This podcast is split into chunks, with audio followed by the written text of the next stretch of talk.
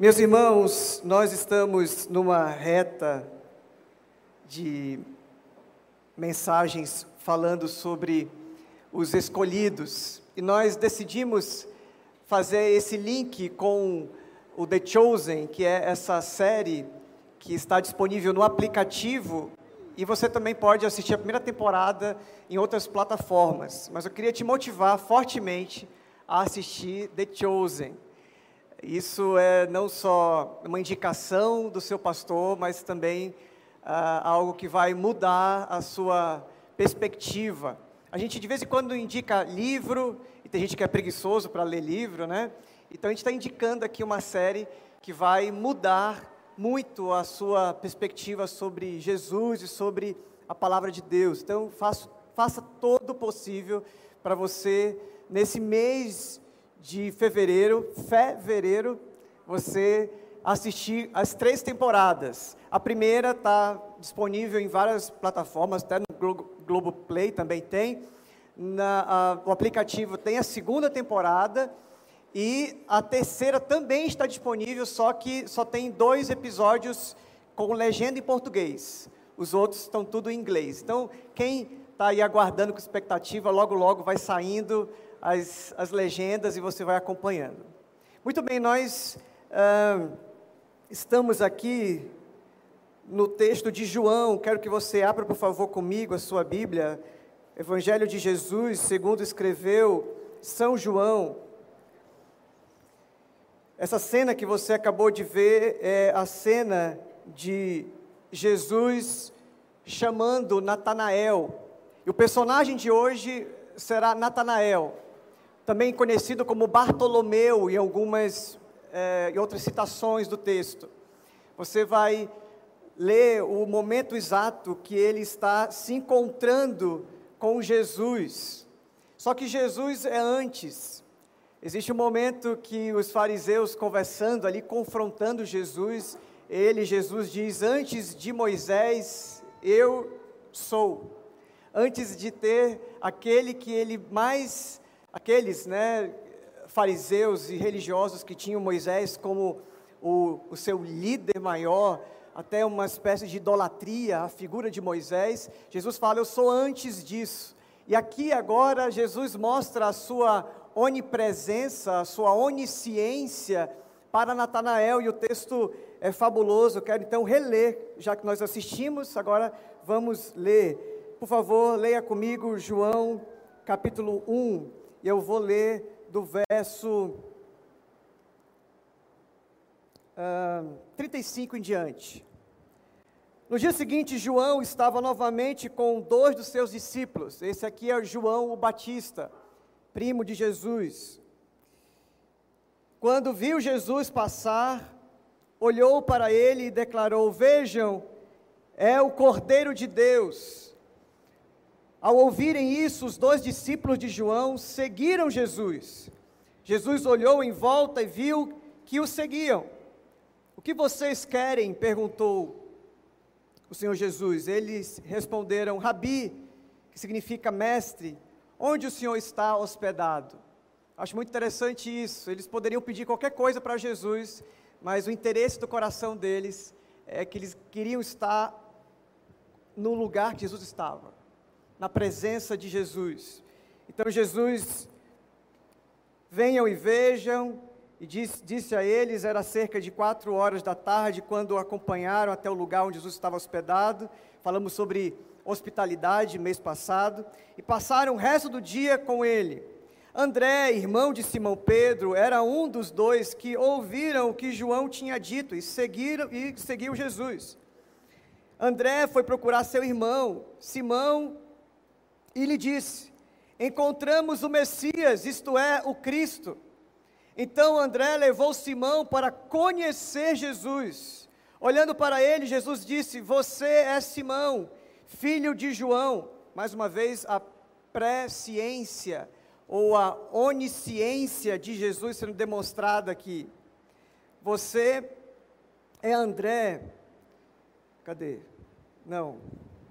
Você é Simão, filho de João, mas será chamado Cefas, isto é Pedro.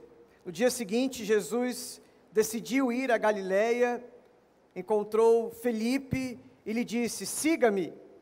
E Felipe, que era de Betsaida, cidade natal de André e Pedro, seguiu Jesus. Felipe foi procurar Natanael e lhe disse: Encontramos aquele sobre quem Moisés, na lei e os profetas escreveram. Seu nome é Jesus de Nazaré, filho de José. Nazaré, exclamou Natanael, pode vir alguma coisa boa de Nazaré? Venha e veja você mesmo. Respondeu Filipe. Jesus viu Natanael se aproximar e disse: Aí está um verdadeiro filho de Israel, um homem totalmente íntegro. Como o Senhor sabe a meu respeito? perguntou Natanael. Jesus respondeu: Vi você sob a figueira antes que Felipe o chamasse.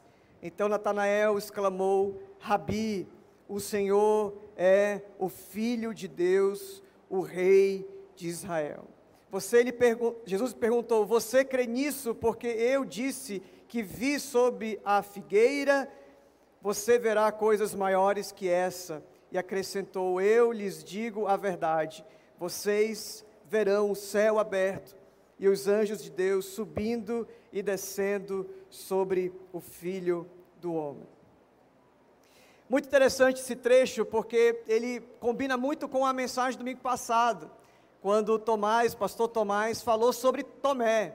O Tomé que tinha dúvidas, que tinha uma fé um pouco mais racional, não tinha uma fé fingida, mas era aquele que investigava, perguntava, queria entender, queria saber. O, o, a dúvida dele não era uma dúvida derrotista, era uma dúvida que tinha, tinha já exercício de fé, queria entender, queria explorar, queria é, saber mais, queria entender a, até onde era possível se chegar na compreensão, na explicação humana. E aí o encontro lá no final de João, né, nós vimos no capítulo 20 de João, quando Tomé diz: Eu não creio se eu não tocar, se eu não ver, se eu não tiver uma mínima concretude daquilo que se disse. E aí Jesus aparece mais tarde, novamente, e ele está ali reunido com os discípulos. E Jesus, em vez de diminuir, em vez de dar ah, uma exortação, um confronto, ou humilhar o Tomé, dizer: Poxa, Tomé, você passou. Eu falei Tomé, eu falei Noé. Tomé, né? Tá. Às vezes o Tico e o Teco se, se chocam aqui dentro. Poxa, Tomé, você passou o tempo todo comigo. Que homem de pouca fé, né? Jesus falou isso algumas vezes, mas para Tomé, naquele instante, ele falou: venha e toque. Eu acolho a sua dúvida. A sua dúvida não vai ser agora aplacada. Eu vou receber você do jeitinho que você é. Venha venha e toque. Se essa é a sua necessidade, se é assim que você está se apresentando no momento, se essa é a tua condição, ele mesmo havia dito para a gente, né, que se você tiver a fé do tamanho que der, se você tiver a fé do tamanho de um grão de mostarda, que, que simboliza a menor das sementes, está valendo. E aí ele acolhe a dúvida, a, a incredulidade de Tomé, e Tomé então fica maravilhado, porque toca em Jesus ressurreto. E aí Jesus fala para Tomé a sua frase, né? Olha, você é bem-aventurado, você é feliz porque você tocou e acreditou. Né? Depois de adorar, o Tomé diz: Senhor meu e Deus meu. Né? Depois da dúvida vem a convicção e a adoração. A gente viu isso domingo passado. Estou só fazendo um, um pós-ensino aqui. E naquele momento Jesus fala: Bem-aventurados são aqueles que não viram, mas creram. Canção que a gente cantou hoje aqui, né? A minha fé, ela não tem a ver com o que eu vejo, nem o que eu sinto. Porque pode ser que o que eu sinto me faça ver as coisas errado o que eu sinto, a minha angústia, a minha dor, a minha ferida, me faça enxergar tudo e todos, inclusive Deus, a partir de um prisma equivocado.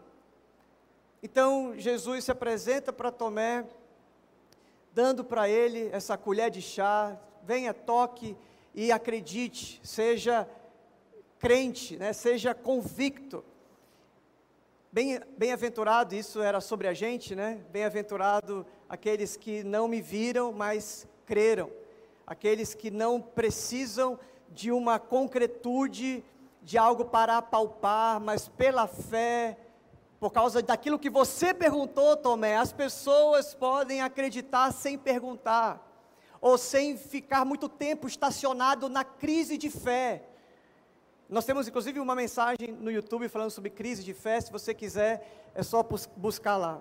E eu acho que interessante porque o paralelo, João capítulo 1, é um momento de crise de fé de Natanael. Só que o, Tom, o Tomé tinha uma crise de fé e duvidou e tinha ali uma descrença provisória, muito provavelmente, mas era final da caminhada. Jesus tinha caminhado com ele três anos. Aqui no início de Natanael é o começo de tudo. Jesus era zero, assim, não tinha nenhuma, nenhuma experiência. O Natanael estava dando seus primeiros passos na relação com Jesus. Então é normal que quando a gente conhece alguém, a gente vá com calma e, e, e tente entender quem é a outra pessoa primeiro. Então Natanael duvidou, mas o que era o X da questão de Natanael era a sua dor. Tanto é que Jesus fala: Eu te vi debaixo da figueira. Muito provável que Natanael tivesse no momento a sós, tivesse, como mostra essa imagem aqui na tela, tivesse no seu momento de solitude ou de solidão, e tivesse perguntando para Deus algumas coisas e angustiado, apavorado, com medo, e na série do The Chosen, eles têm um episódio que mostram o que, que o Tomé, o Tomé não, o Natanael falou debaixo da figueira. E eu queria ler com você o Salmo 102. Abra aí comigo, por favor, a sua Bíblia no Salmo 102. Eu achei muito interessante como eles pegaram ah, esse, esse sentimento do Natanael, Natanael que antes de conhecer Jesus vem de, de uma história, vem de uma dor, vem de uma angústia, de, de repente de decepções. Natanael possivelmente teve suas frustrações, porque a vida é assim, a vida, enquanto você vai vivendo, você vai sendo ferido, sendo traído, sendo apunhalado pelas costas, e, e, fracassos acontecem, frustrações acontecem, por isso que ele chega todo com o pé atrás. E aí ele possivelmente estava ali debaixo de uma figueira, olhando para Deus, e na série do The Chosen eles mostram isso né, no momento que ele olha para o céu, esbravejando com Deus, falando com Deus, os céus se fecham em cima do sol. E é muito interessante porque ele fala: Você me vê, você, por que você está se, se fechando? Eu estou aqui angustiado, eu estou aqui rasgando meu coração e você eh, se fecha. Não sei se você já assistiu o filme Aventuras de Pi. Também é um filme é, muito interessante. Tem um momento lá da tempestade que ele está dentro de um bote e ele esbraveja com Deus, como se a tempestade fosse o próprio Deus. E às vezes a gente conclui erroneamente né, as situações que Deus está fazendo isso para nos maltratar, para ser contra nós. É, bater o carro, olha, Deus, por que o Senhor deixou isso? Ou então eu não recebi o meu salário, ou então eu fui desempregado, fiquei desempregado, ou então recebi um diagnóstico. Deus, por que o Senhor fez isso? A gente começa a imputar em Deus e uma, colocar uma culpa em Deus, como se todas as coisas ruins que nos acontecessem fosse originalmente enviado para Deus para nos massacrar. E se a gente está com a consciência pesada, se a gente está devendo no cartório, a gente então, então acha, interpreta que é castigo. É muito provável que ele citou algum salmo, fez alguma oração, fez algum movimento de de questionar a Deus. E vamos supor que tenha sido o Salmo 102. Olha só o que diz o salmista: Senhor, ouve minha oração, escuta minha súplica.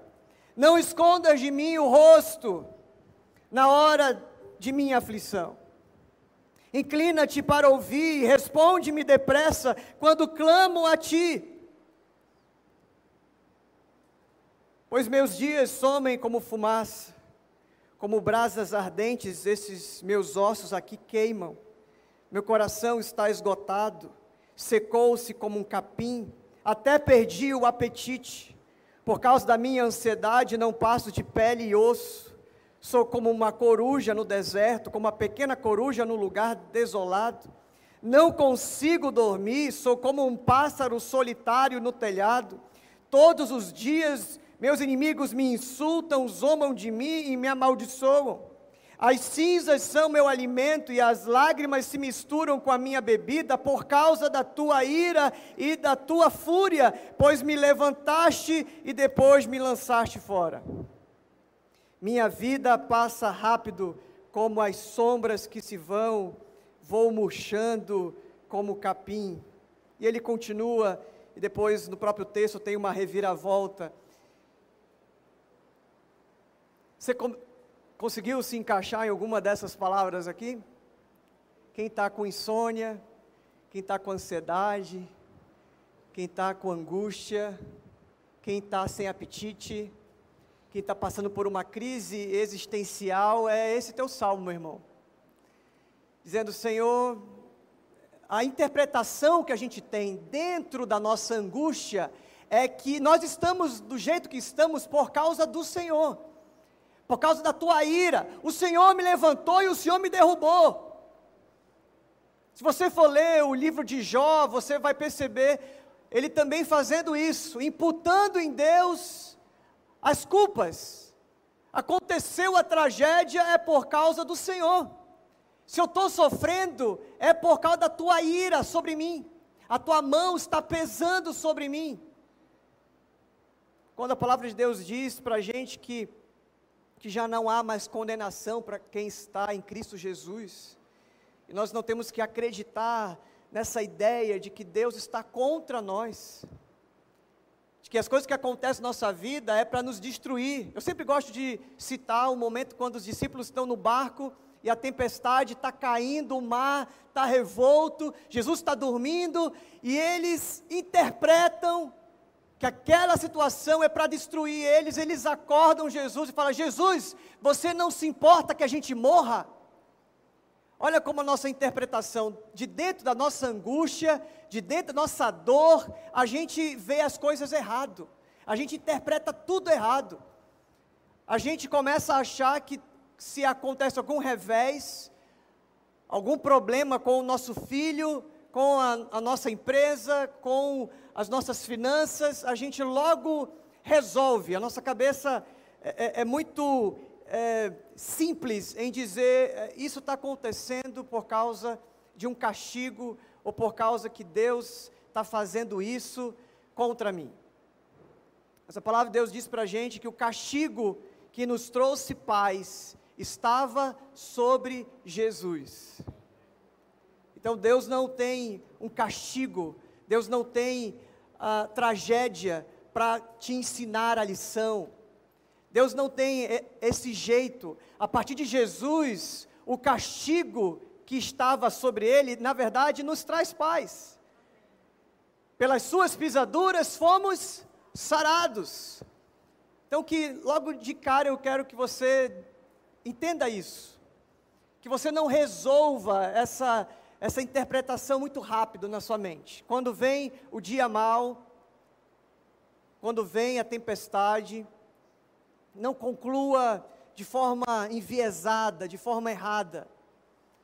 A palavra lá no Salmo 23 diz: Ainda que eu ande pelo vale da sombra, é só a sombra, não é nem a morte ainda. A gente já treme na base quando só está a sombra, imagina quando passa pela, pela morte mesmo. Mas quando eu ando pelo vale da sombra da morte, o que o salmista diz para ele mesmo: Não temerei mal nenhum. Por quê? Eu sei. É isso que é fé, é a certeza das coisas que não se veem. Eu sei que tu estás comigo, e a tua vara e o teu cajado me consolam. Então eu começo a ensinar para a minha cabeça que Deus não é contra mim, que eu estou passando e Deus está comigo. Que é possível que eu interprete errado e por isso que eu tenho que ter cuidado com as minhas decisões. E o Natanael está ali, talvez citando um desses salmos que, que fala muito da alma humana, que fala muito como um movimento catártico, né? tem que dizer, tem que colocar para fora. Muitos salmos começam bem desesperados no começo, depois, lá pelo meio, eles começam a recobrar a consciência, vem a estabilidade emocional, porque você está jogando a água suja que está aqui, você vai colocando para fora, e Deus vai te consolando, Ele vai te lembrando aquilo que Ele fez no teu passado, quanto que Ele é bom. Hoje, lá no meu pequeno grupo, o Romeu, nosso irmão querido, contou uma história essa semana de uh, duas pessoas que estavam no carro numa determinada região aqui de Manaus e do lado apareceu um outro veículo e falou alguma coisa e essas duas irmãs saíram bem devagarinho numa zona meio perigosa aqui em Manaus e ainda mesmo elas saindo devagarinho os caras deram um tiro no carro delas. E graças a Deus nada aconteceu com elas a bala ficou alojada na porta e só quebrou o vidro mas imagina só o susto e aí, a gente pensando sobre esse momento, né, é, óbvio que a gente é, é, é, relaciona com o livramento de Deus. Mas alguém que está machucado por Deus, na sua religião, entendeu que Deus está punindo, ou que Deus. E aí, uma das irmãzinhas é uma missionária. Eu tenho certeza que a interpretação dela é livramento. Mas alguém que está ferido, alguém que está de dentro da sua dor, porque de alguma maneira Deus não lhe correspondeu do jeito que queria, vai interpretar: Isso aí, você é de Deus e acontece isso com você. Poxa, Deus deveria te proteger, Deus deveria fazer você ser uma pessoa que não passasse por esse tipo de estresse. Mas quando nós temos o coração guardado, né, como diz o apóstolo Paulo, a mente e o coração guardados em Cristo, nós temos paz, nós temos segurança, entendemos que o Senhor cuida de nós, que o Senhor, apesar das situações serem estranhas, a nossa interpretação, Deus tem os seus jeitos, a gente tem que descansar naquilo que é desconhecido, é misterioso, e a nossa vida não pode parar aqui, sentado debaixo de uma figueira. É muito simbólico a figueira. Porque Natanael está sentado debaixo de uma figueira? Historicamente, é muito próprio do judeu ir procurar conselhos ou sabedoria sentado debaixo de uma figueira. A figueira era uma árvore muito comum, mas também uma árvore simbólica. Ela simboliza Israel. Não só Israel, mas simboliza o homem. Você lembra lá do jardim do Éden, em Gênesis? quando Adão e Eva pecam, eles se escondem, e quando eles se escondem de Deus, eles se fazem umas roupas de folha de figueira. Então é, é como se a figueira tivesse sido misturada na história do povo de Israel, essa, essa ideia de que sentando, era uma superstição talvez, sentando debaixo de uma figueira, alguma coisa ali, alguma revelação especial a pessoa teria. É muito provável que Natanael tinha ido para baixo de uma figueira pedido uma resposta de Deus, assim como você já deve ter pedido respostas de Deus. E talvez na sua interpretação, por causa de que você está dentro da sua angústia, Deus não respondeu. E ali, naquele momento, Jesus fala: Eu te vi. Você achou que Deus não te ouviu, mas eu estou te revelando, estou me manifestando para você, como ele fez com Tomé, né? Vem e toca, eu te vi, eu te escutei, eu te sondei. É o Salmo 139, que fala, e eu lembro agora de uma música, que fala: Senhor, tu me sondas e me conheces. Você conhece a música? Sabes quando assento e levanto, esquadrilhas meu dar e o meu pensar. Conheces todos os meus caminhos. Ainda a palavra não me chegou à boca, mas tu já conheces, Senhor. Tu me cercas por trás e por diante, e sobre me põe Sonda-me, ó Deus, conhece o meu coração, prova-me os pensamentos,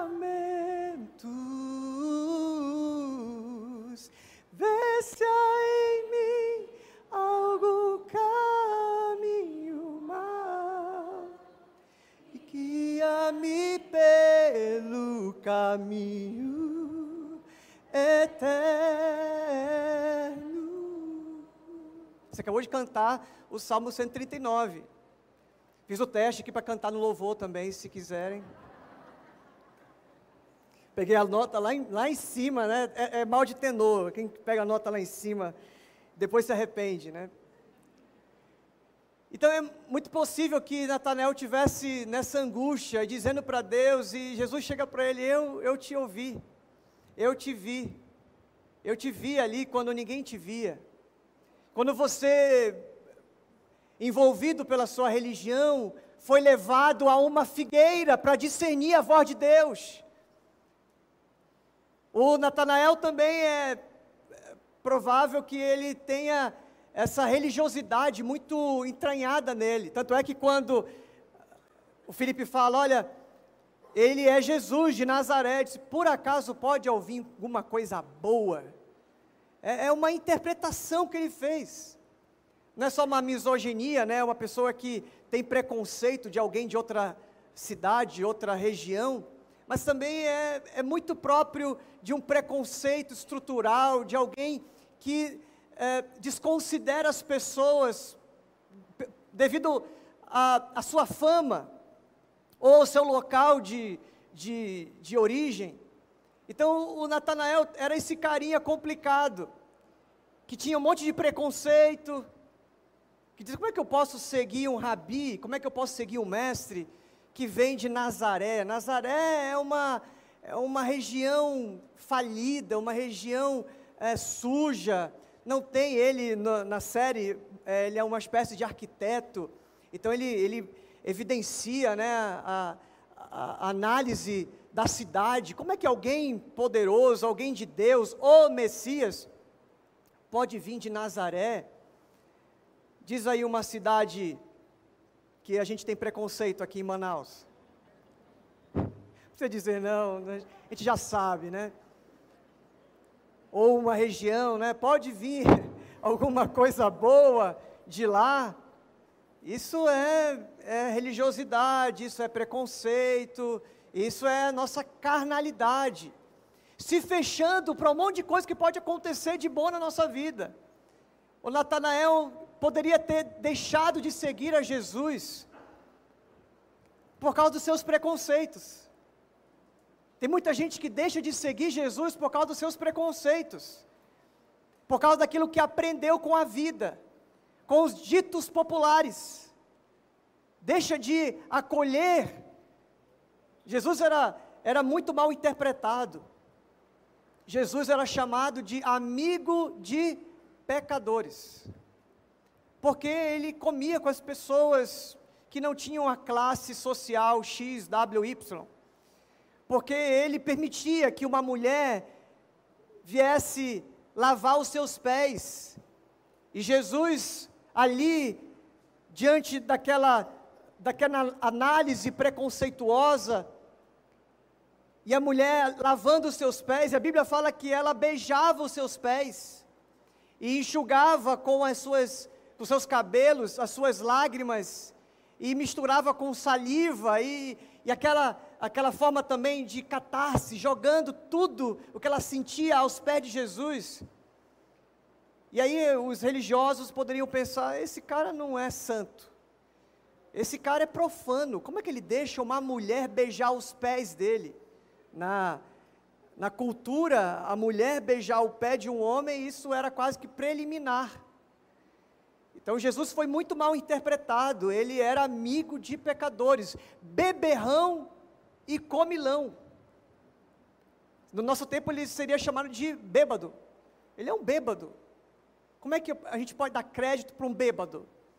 Mas o Natanael recebeu a revelação, ele passou por cima das suas incoerências, das suas dúvidas, passou por cima dos seus preconceitos e foi lá conhecer Jesus. E Jesus impressionou o Natanael com a sua onisciência, com a sua onipresença.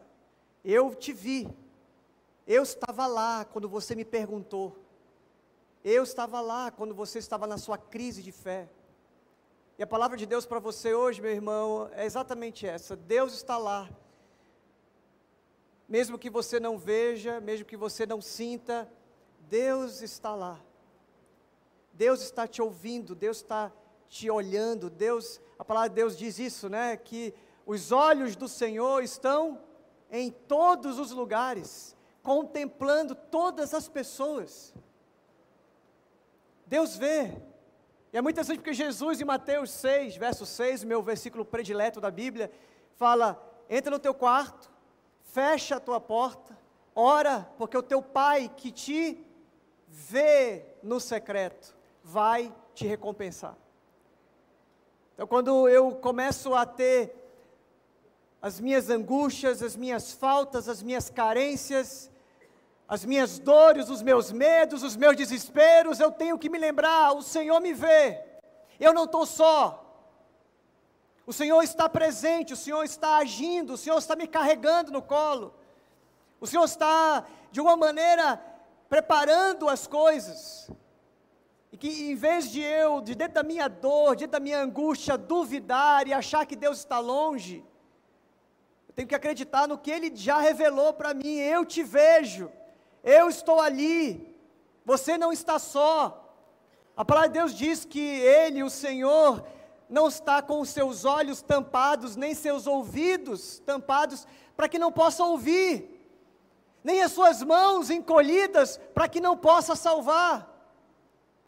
Então, essa é a palavra de Jesus para Natanael e talvez a palavra que você precisa nessa noite. Deus falando para você, na pessoa de Jesus, eu te vejo. Eu vejo a tua dor. Eu vejo que você não tem coragem de falar para ninguém. Eu vejo. Eu vejo a tua angústia. Eu vejo quem você é, porque eu te sondo. Eu te conheço. Antes de você existir, todos os teus dias estavam escritos no meu livro. É o que diz o Salmo 139. Que eu acho que o que mais desespera a gente, de dentro da nossa angústia, de dentro da nossa falta, da nossa amargura, é entender que Deus está longe. Uma das coisas, se eu fosse colocar número um das coisas que eu ouço, e essa semana eu ouvi muito isso, de cada dez pessoas que falam, que chegam para mim para conversar durante a semana, onze falam isso. Pastor, eu estou me sentindo fraca, desanimando, e eu sinto que Deus está longe. Eu sinto que Deus, que eu estou afastada de Deus, que eu estou longe de Deus. E aí eu, com muito amor, com muito carinho, tento desconstruir essa ideia que a religião, que a tua dor te faz entender. A palavra de Deus diz que mesmo que eu suba no mais alto monte, ali tu estás. Se eu descer no mais profundo abismo, ali tu estás. E Davi completa: Eu não posso fugir do teu espírito. Não tem nada, meu irmão. E agora eu não cito o Antigo, eu cito o Novo Testamento. Romanos 8, 38, texto que eu me converti aos 12 anos de idade. Nada, nada pode nos separar do amor que há em Cristo Jesus. Nada, nada, nada, nem você mesmo, nem o mal, nem o pecado, nem o inferno, nem o diabo, nem nada pode separar você do amor que há em Cristo Jesus. Porque Deus te vê, Ele te conhece. E Ele não seria Deus se Ele não tivesse onisciência, onipresença. E também onipotência. Ele pode todas as coisas. E o que você interpretar que ele está longe, interpretar que ele é contra, vai fazer com você é que você vai ter a consciência cada vez minimizada e cada vez mais confusa da voz de Deus. Quando você está no seu desespero, é para perto de Deus, não para longe de Deus que você vai. Essa lógica não faz sentido. Se as coisas estão complicadas na sua vida, se tem muita culpa, medo, mágoa, ressentimento, você, então aí que você diz, Senhor, eu não, eu não acredito que o meu pecado, que o meu passado me coloque para longe do Senhor porque eu não tenho esse poder, porque o Senhor é mais poderoso. E se Ele disse que Ele te vê, que Ele te ouve, que Ele te ama, que Ele, é, olha só, o único Deus onisciente, que sabe de todas as coisas, diz: dos, teu, dos teus pecados eu não me lembro mais. Ele é a, o próprio absurdo, dizendo: eu sou onisciente, mas quando se trata do teu pecado, do teu da tua condição que provavelmente te distancia, distanciaria de mim, eu digo, eu não me lembro mais. Eu não sei do que você está falando. Por causa do sacrifício de Jesus, todas as dívidas foram pagas. Você só consegue se relacionar com Deus se você entender isso. Os seus pecados de antes, o seu pecado de hoje e os que você ainda vai cometer, todos foram cancelados. De vez em quando eu tenho que voltar nisso, para que de alguma maneira todos nós estejamos nesse ponto da caminhada. Deus é aquele que te vê, Ele te conhece, Ele te entende. E se é falta de fé, você diz, Senhor, é falta de fé, me ajuda na minha incredulidade. Se é pecado, se é alguma situação de relacionamento, diga, Senhor, eu não, eu não vou colocar essa barreira dizendo que o Senhor está longe, que o Senhor não me escuta. Não, isso já está resolvido entre a gente. Porque isso atrapalha muito o seu crescimento. Tem gente que acha que para caminhar com Jesus precisa saber tudo sobre Jesus, precisa entender Jesus, precisa entender Deus. Não, não, não, não precisa. Tem gente que para seguir a Jesus acha que precisa parar de pecar, precisa se santificar, precisa estar pronto espiritualmente para então caminhar. Não, não, não foi isso que ele falou. Ele falou para Abraão: Abraão, anda na minha presença e seja santo. Não é? Seja santo primeiro, depois você vem andar na minha presença. Então, esses dois erros, essas duas heresias que permeiam as nossas mentes. Eu preciso conhecer tudo sobre Deus para seguir a Deus. Eu preciso ter todos os meus pecados resolvidos. Eu preciso parar de fazer tudo o que eu faço. Não, você vem como você está mesmo. Você vem do jeito que você está, todo quebrado, todo problematizado, todo sequelado. E aí o caminho é com Ele. A santificação é com Ele. O leproso chega, os religiosos vão embora. Porque na ideia do religioso, se eu, sendo são, tocar no leproso, eu fico impuro. Mas Jesus é o único que toca no leproso, porque quando o impuro está daquele jeito e é tocado por Jesus, não é ele que fica impuro, é o impuro que fica puro. Então você precisa resolver isso na sua mente.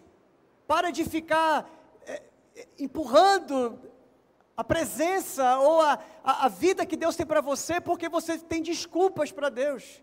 Ou porque você tem preconceitos. Não, porque alguma coisa pode vir de Nazaré. Mas como é que você me conhece? Você viu as armaduras de Natanael? Peraí, como é que você me conhece? Não, Natanael, eu não, eu não sou alguém que te escuta agora, que te vê. Eu sou o cara que estava lá antes. Tem uma linha uh, que diz que o Natanael foi colocado é, escondido debaixo de uma figueira naquela época da perseguição dos bebês, quando Jesus nasceu. Tem uma, uma, uma ideia de, de Flávio Joséfo, um historiador famoso, que diz que é, era sobre isso que Jesus estava falando. E quando aconteceu a matança dos bebês, dos até dois anos de idade, a mãe de Natanael colocou ele embaixo de uma figueira. E aí a história fica mais interessante ainda, né? Você, Jesus ali falando para ele, eu estava lá. Ô oh, Natanael, você acha que quem cuidou de Moisés naquele cesto no rio? Eu te vi. Você lembra de H?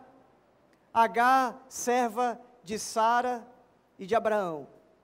Abraão tem a promessa, Sara já idosa, estéril, não podia dar filhos, ela tem a brilhante ideia e fala: pega a minha serva, Abraão, vai se deitar com a minha serva H e aí você vai ter um filho. É esse o teu sonho, então realiza, vamos, vamos dar um jeitinho. E a palavra de Deus diz que Abraão se deita com H e ela fica grávida. E as duas não se entendem mais. A Sara fica sentindo é, mal com aquela situação da serva que está grávida. E ela se desentende, ela vai embora. H vai sozinha perambular pelo deserto. E lá naquele momento, se você quiser depois acompanhar essa história, está em Gênesis capítulo 16. Lá no deserto, o anjo do Senhor aparece para H e fala: H, de onde você vem e para onde você vai?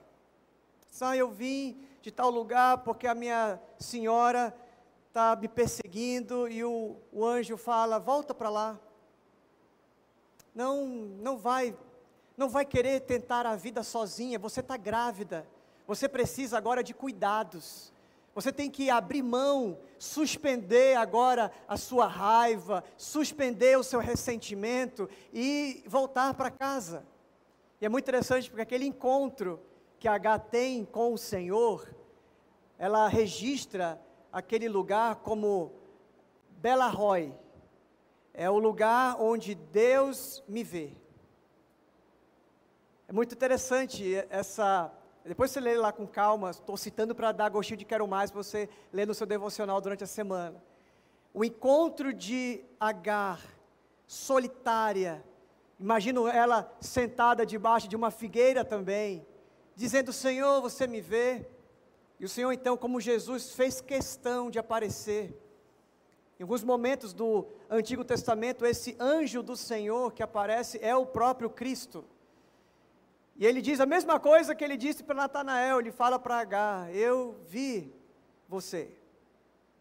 E a H tem uma experiência tão especial do conforto, do cuidado, da presença, da onisciência, da onipotência, da onipresença de Jesus, do próprio Deus, que ela dá o nome para aquele lugar como eu vi aquele que me vê. Eu vi aquele que me vê. E eu quero muito que essa noite você saia daqui entendendo isso, que não importa da onde você está, não importa o seu passado, não importa a sua dor, não importa o que você está vivendo hoje, o Senhor te vê. E Ele te sonda, te conhece, sabe de você melhor do que você sabe de si. Por isso, a melhor coisa que você tem é perguntar para Ele: Senhor, me sonda. Vê se há em mim algum caminho mal. E me diz isso. Me revela isso. Me fala das minhas incoerências, fala do meu pecado, fala, conversa comigo, se revela para mim. E olha, meu irmão, uma coisa que Deus adora fazer, isso acontece na história toda e ainda hoje. Deus adora se revelar e se manifestar. A palavra de Deus diz isso, exatamente isso. Aqueles que têm os meus mandamentos e os guarda, esse é o que me ama. Eu também o amarei e me manifestarei a ele. Você quer ter uma experiência com o Senhor? Então a minha palavra para você é: entra no teu quarto, essa noite mesmo, fecha a tua porta e ora, fala com o Senhor que te vê. Ele não te escuta, porque a palavra de Deus diz que antes que o pensamento chegue na nossa boca, ele já sabe, então ele não ouve a tua oração. Olha só que coisa escandalosa, né? Se pegar só essa partezinha aqui, vai dar problema. Né? Deus não ouve oração, Ele te vê. Você pode até achar que a tua oração, bem pensada, bem organizada, né? Aquela pessoa que vai falar com Deus cheia de máscaras, cheia de religiosidades, ó oh, Senhor, estrogonófico Deus. É, é, você não, não tem nada que você faça que impressione a Deus, Ele já te ama. A palavra de Deus garante para a gente, meus irmãos, que não há nada que você faça para Ele te amar mais ou te amar menos. Ele te vê, Ele te conhece, Ele te criou e Ele, como um pai amoroso, se você entender isso, entendeu tudo. Se você entender o pai amoroso que você tem, nunca mais nunca mais você vai nutrir esses sentimentos de solidão, nunca mais você vai se sentir órfão. Uma das grandes lutas psicológicas que alguns de nós temos é a orfandade.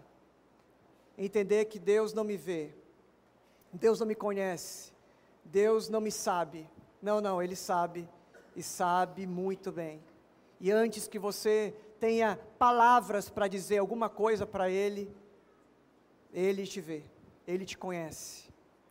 Eu queria que nesse tempo você falasse com o Senhor, que você, como nós lemos o Salmo 102, dissesse para o Senhor aquilo que está no teu coração, aquilo que é a tua perturbação, a tua inquietude, o teu medo, a tua angústia, aquilo que você está sentindo como algo que está ali perto demais, te sufocando, é uma dívida, é uma resolução, é uma resposta, é alguma coisa que está roubando a sua paz.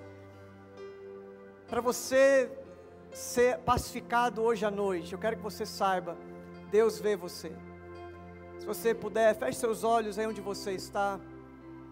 Eu quero que você tenha esse tempo porque você já cantou, você já ofertou, você já abraçou as pessoas, você já ouviu a meditação da palavra, agora falta você ouvir Ele.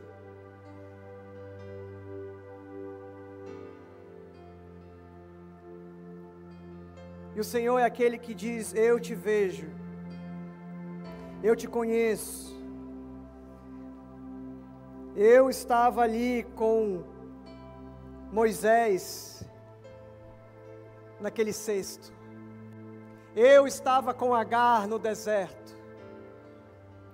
Eu estava com Natanael debaixo da figueira. E eu estou aonde você está. No fim do poço, eu estou ali.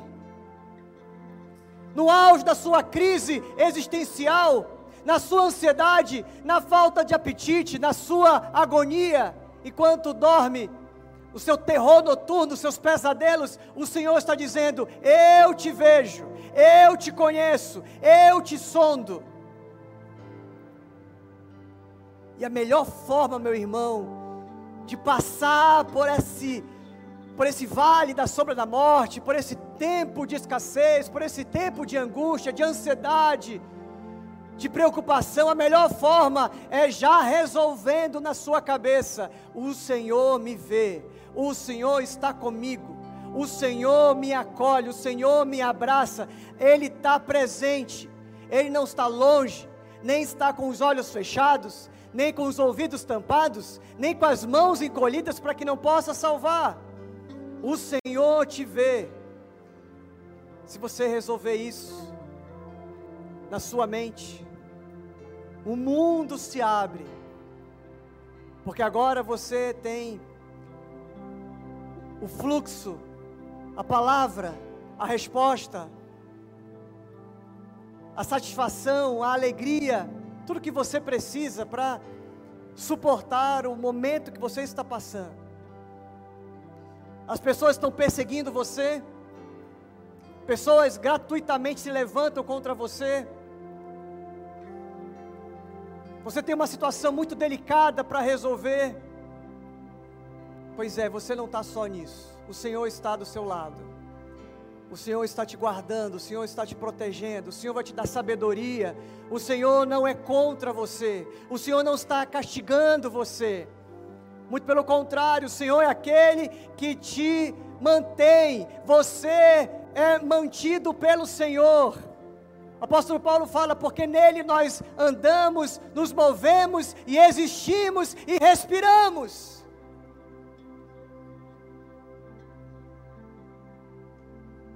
Se você se sentir longe de Deus, eu quero que nessa noite você resolva isso também. E diga: Senhor, eu sei que nada pode me separar, que nada pode afastar a tua presença da minha vida. Seria a tribulação, seria o diabo, seria o que que é que está tirando você desse lugar de paz, desse lugar de alegria, desse lugar de sabedoria, de equilíbrio? O que está roubando o seu contentamento? O que está sugando, como um vampiro que suga as suas energias? O que está tirando o seu sossego? Quero que você Recite para você isso. O Senhor me vê, o Senhor me conhece, o Senhor está comigo. Você está tratando uma doença, o Senhor te vê, o Senhor está ao lado, em cima, atrás, diante, dentro, fora. Ele é o Senhor que tudo vê. Ele te viu debaixo da figueira. Ele te viu no teu quarto. Ele te viu no hospital. Ele te viu no teu desespero, ele te viu na tua dívida. Ele te viu na tua carência. Ele te viu na tua dor.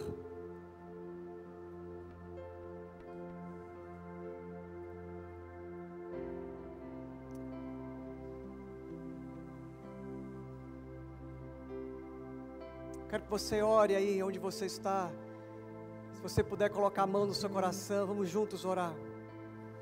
Senhor Jesus, nós nos alegramos em Ti. Apesar de tudo que sentimos, e às vezes sentado debaixo de uma figueira, a gente se sente solitário, se sente vazio, se sente totalmente perdidos a nossa vida se vai, os nossos sonhos, a angústia toma conta da gente, a nossa fé é abalada, a nossa família parece que vai desmoronar, as dívidas parecem crescer, mas a tua presença muda tudo, nos faz sentir seguros em tuas mãos, que nada foge do teu controle, que o Senhor está com a gente, segurando a gente com a tua destra fiel. E graças ao Senhor, que não é a gente segurando no Senhor, mas é o Senhor segurando na gente. Obrigado pela tua misericórdia, obrigado pela tua graça. Obrigado porque nos momentos mais difíceis e nos momentos mais achatantes, depressivos, de ansiedade crônica, coração bate forte, o nosso corpo estremece, a gente sabe que o Senhor nos vê, e que o Senhor está do nosso lado, nos sustentando e dizendo: Filho, filha, eu sei o que é passar por isso, eu vejo a tua dor, você não está só, eu te consolo, eu te sustento. Quando todos os amigos, quando todos que prometeram ser fiéis a você foram embora, eu continuarei com você. Quando o seu pai foi embora, eu continuarei com você. Quando a sua mãe te abandonou, eu continuarei com você. Apesar do seu marido, da sua filha, do seu filho, do seu esposo, quem que seja, da sua mãe, ainda que a mãe possa se esquecer, eu jamais me esquecerei de você. Que o Senhor grave no nosso coração essa convicção e que a gente possa cair de joelhos como Natanael e sair da angústia para a convicção e para a adoração, dizendo: O Senhor é o Senhor, é o Deus, o Criador. Você é o Santo de Israel. Você é o Filho de Deus. Você é a fonte de água viva. Você é o princípio e o fim. O desejado, o noivo, o amor da nossa vida. Que o nosso coração saia desse lugar de angústia, de pesar, de tristeza e passe pela convicção e chegue no momento da adoração, dizendo: Obrigado, Senhor por me sustentar. Obrigado, Senhor, por não desistir de nós. Obrigado, Senhor, porque apesar de quem nós somos, o Senhor continua fiel. Apesar das nossas faltas, os nossos pecados, o Senhor continua sendo Deus, continua sendo bom, continua sendo o nosso justificador o nosso advogado, o nosso Pai maravilhoso, o príncipe da paz, o nosso Deus forte, nosso Pai da eternidade. Consola os corações, alegra os teus filhos, sustenta as tuas filhas, abençoa as famílias aqui, Senhor. Que ninguém, ao som da minha voz, fique sem essa palavra dentro do coração, guardando dentro do coração para não pecar contra ti, para não desistir, para não abrir mão da vida que o Senhor tem para nós, mas confiar nos teus planos, confiar nas tuas promessas, confiar na tua presença. Sustenta aquele que está querendo desistir da vida. Sustenta aquele que está querendo, Senhor, abrir mão daquilo que o Senhor colocou como responsabilidade, que as famílias se unam, que os casamentos se fortaleçam, e que a fé daquele que está querendo desanimar possa ser fortalecida em nome de Jesus. Pedimos que o Senhor nos acompanhe nessa semana, em todos os desafios, cada situação, cada diagnóstico, cada conversa difícil, cada reunião, cada venda, cada trajeto de um ponto para o outro, que o Senhor coloque os teus santos anjos guardando a nossa entrada e a nossa saída, desde agora e para sempre, em nome de Jesus. Amém.